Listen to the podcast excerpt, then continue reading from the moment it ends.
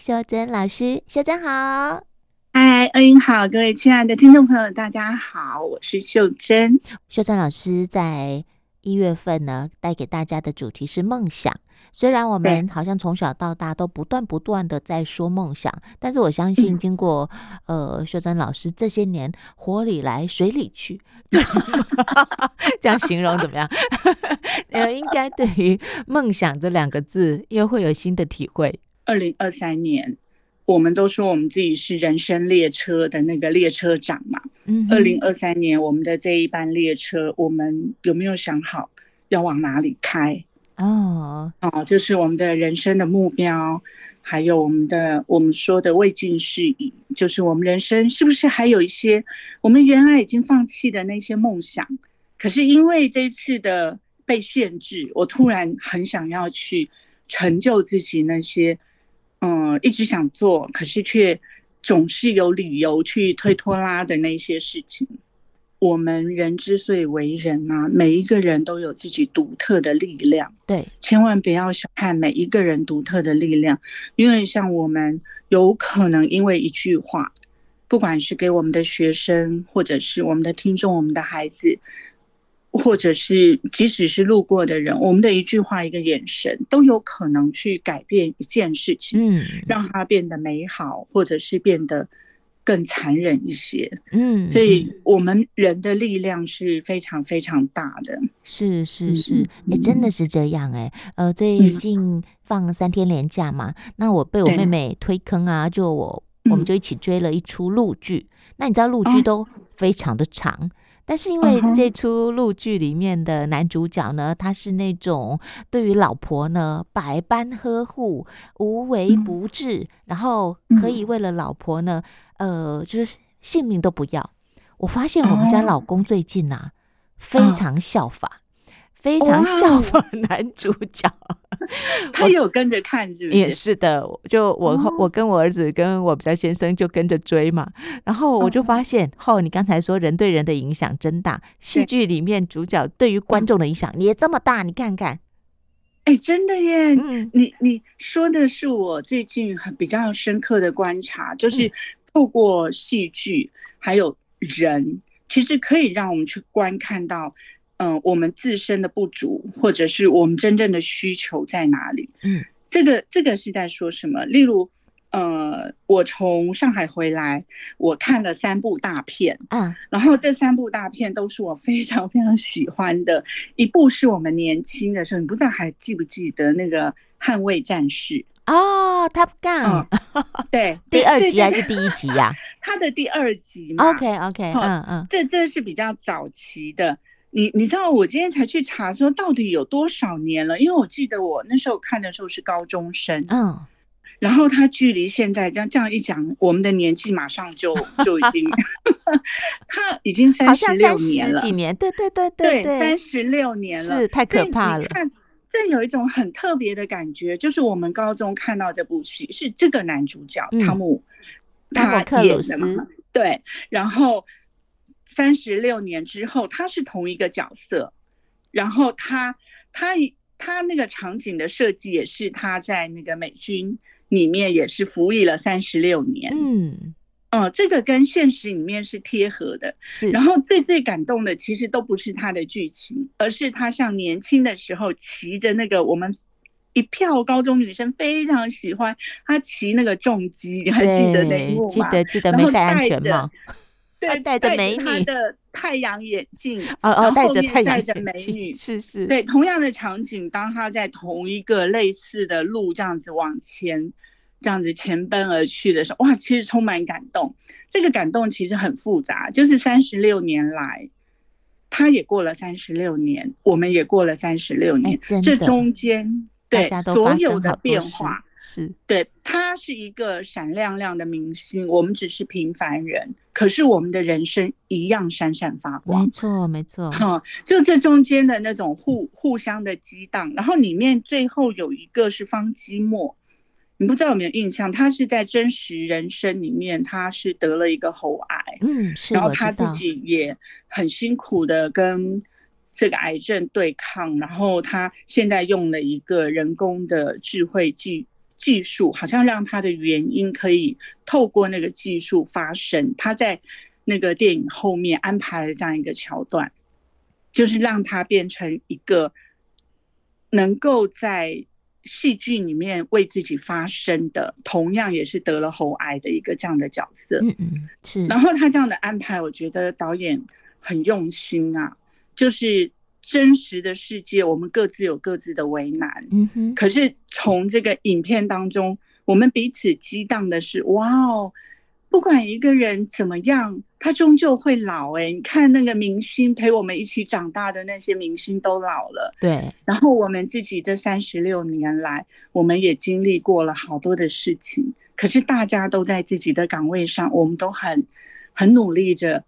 很不虚此行的，我们都活出我们自己的人生。嗯嗯，哈，对，所以这是这是我从那部戏里面，嗯、呃，我看到的。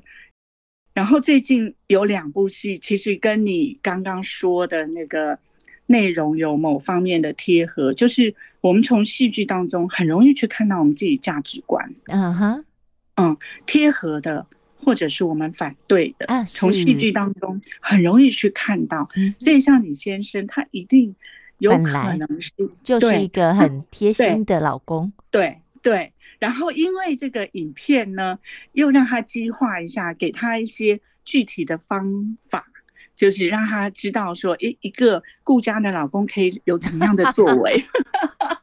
所以他就学起来了。所以你追的真的是一部好的影片。嗯。我私下一定告诉你，我私下一定会好好告诉你，然后你一定要力邀你们家 张老师一同观赏，然后你我们两个就一起享福了。好的，哎，你看我最近看的两部片啊，其实跟你看的某方面的内容应该是有关的，因为他也是在强调那个家庭价值。嗯。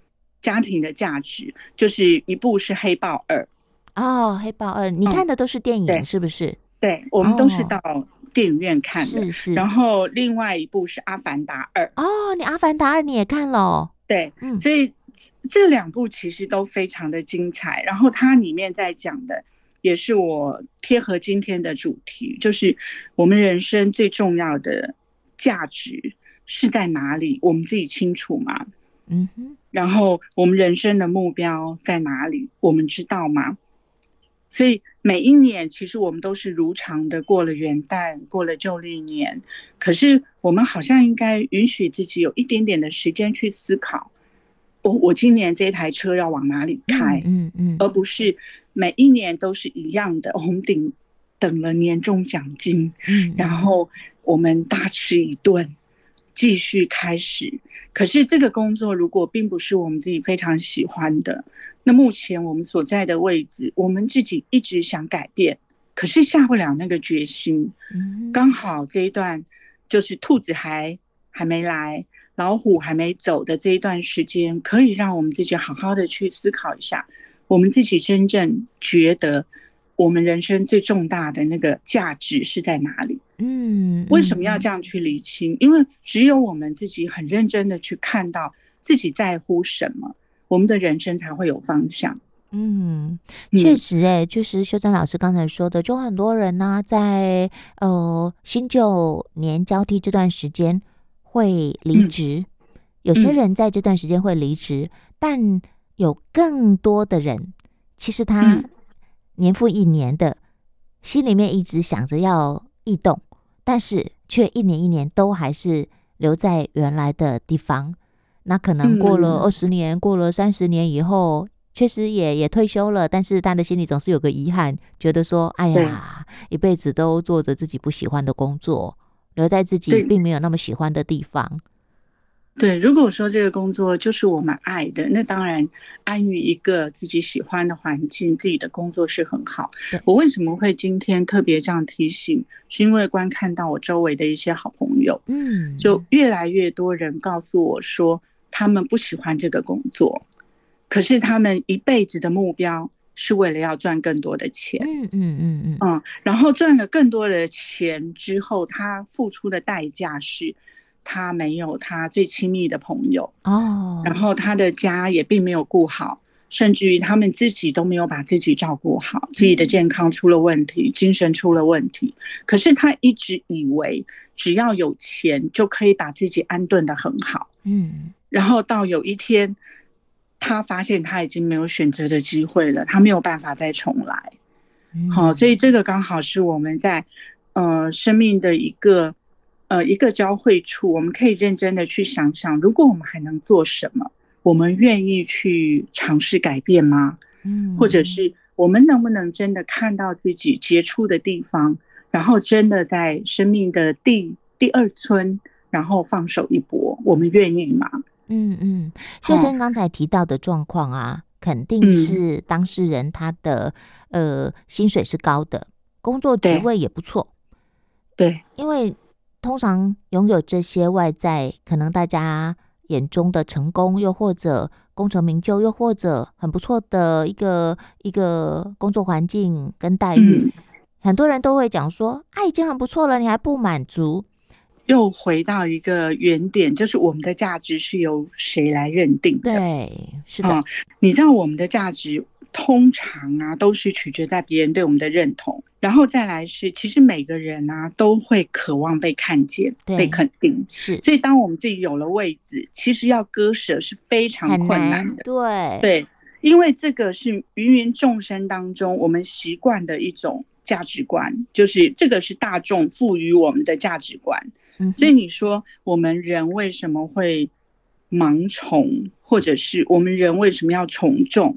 就我我大概这几个月听了几场演讲，给我还蛮深刻的一个想法是，有一个是建中的孩子，后来读了台大，他说他最最辛苦的那段时间，他不知道他到底要怎么选择，嗯，因为他从来就是优秀的孩子，然后他父母就问他说，哦，那你去读医科，他就说我不想当医生，那他父母就问他说，那你想做什么？